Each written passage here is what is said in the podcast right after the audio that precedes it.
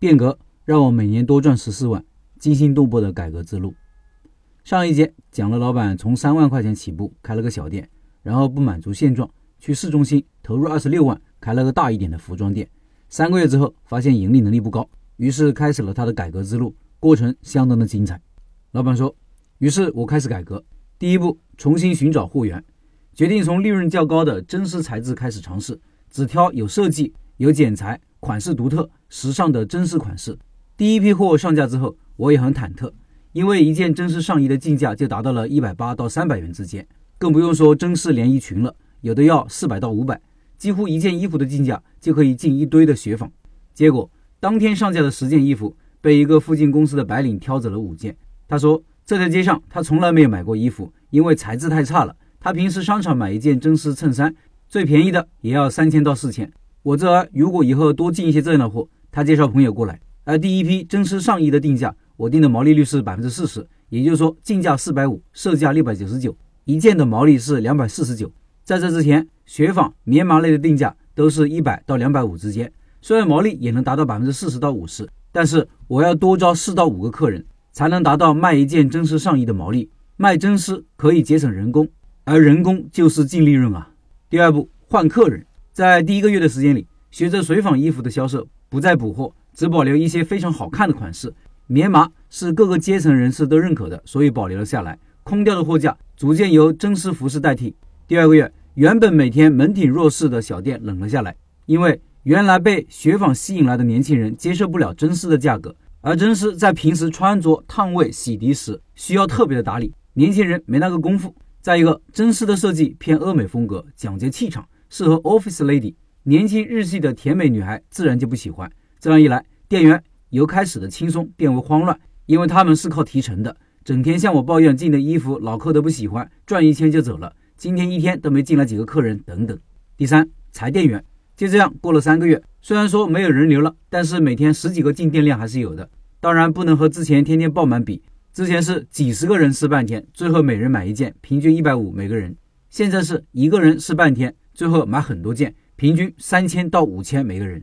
到了后期，单人消费八千块钱的也常有。这时候我的要求不要求进店率，不要求购买率，只要求对每个想购买的客人积极的推销。店里没有的尺码，付定金预定。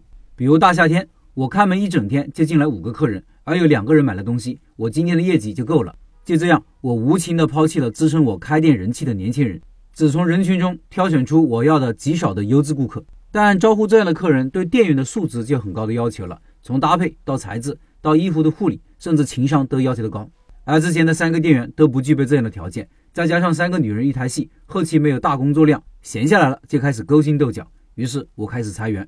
我开始是想着把三个店员辞掉后，招一个懂行的店员就够了。但事实证明，懂行的店员后来都成了老板，所以我就每天自己看店，带着招人。日子久了，老柯只认我的搭配和介绍。我不在的时候，还打个电话问我几点到店，他再来，让我苦笑。中间有几个店员来了又走，一个没落下。最后还是我自己看店，这下老客人各种满意。所幸每天应付不了几个客人，除了上货的那一天，其他的当班时间都是很轻松，而店铺的毛利也达到了最高。请大家记住，对于不是连锁店的老板，自己别偷懒，人工费用就是利润的最大杀手。你如果经营一家精品小店，只要老板一个人能忙得过来，那你的利润才是最高的。不要做耍手掌柜。没了店员，我的净利率在原有的基础上又提高了每个月一万二。第四步，开源。随着自己货源渠道的打通，也结识了很多供应商、厂家，最后都成了朋友。因为我总是惦记着付款日，按时打款，而他们总是忘记。到后来，有几个长期拿货的商家找到我，说知道我生意好，也信我，希望把他们仓库的挤压的真丝和换季的衣服铺货给我，按月结算，定期把没卖完的寄回仓库。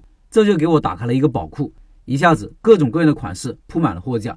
那些写字楼的白领们，中午收到微信通知。甚至放弃了午饭，直接奔过来抢新货。因为这些积压的真实货品很多是孤品，他们都是独一无二的衣服。这样，我的月平均业绩稳定在二十五万左右。朋友常年有二十到三十万左右的真实货品在我这里铺货，这下子我就基本上是货款自由了。第五步，自我开源。我也不能只依赖朋友铺货，毕竟里面有很多货不符合我的要求，不能体现店铺的品质和审美，不能把店铺变成真实处理折扣店。于是我把省下来的货款拿出来。把自己挑选出来的韩国、欧美的服饰拿到厂家打样，自己跑面料市场，把原版服饰的颜色、面料提高档次，再到工厂谈判价格、数量，制作自己独一无二的成衣。我也不贪心，每年只打版两次，每次做四到六款单品。其中一款韩版的黑色半身伞裙，我定做了四百六十条，每条出厂价八十，我售价两百九十九。从秋季卖到了冬季，全部卖完，顾客反馈非常好，还有很多人冬天返回多买一条，说特别防红抗冻，配靴子好看。这里再提醒各位老板，没有把握住顾客的需求，以及长时间对于时尚的观察，对面料的研究，不要轻易打板制衣，很容易砸在手上。当然做对了。一款爆品就能赚一大笔，仅这一条小黑裙，秋冬两季就让我赚了十万多。而用来打板的原版的小黑裙，是我在大市场里所谓的韩国代购店里一百块钱掏来的。原版的面料很差，弹性、厚度、顺滑度都不行，只是看中了版型。我觉得和你的供应商和厂家一定要做朋友，逢年过节土特产送过去，见见面，吃吃饭，在你需要的时候，一个电话，再紧俏的货，那头货都给你发过来。不过，尽管对方和你关系要好。货款的期限无所谓，但是你要永远要做到按时，甚至提前付款，这是你自己做人做事以及财务状况良好的体现。